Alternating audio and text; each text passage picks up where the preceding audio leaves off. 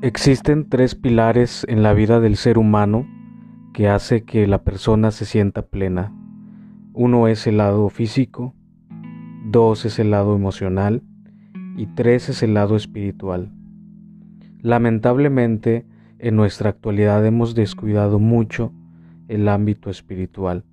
Es por eso que en la Iglesia de Cristo, en la colonia de Acueducto, hemos tomado la iniciativa para enseñarle a la gente a cómo vivir su vida espiritual ante un mundo tan controversial en el que vivimos el día de hoy.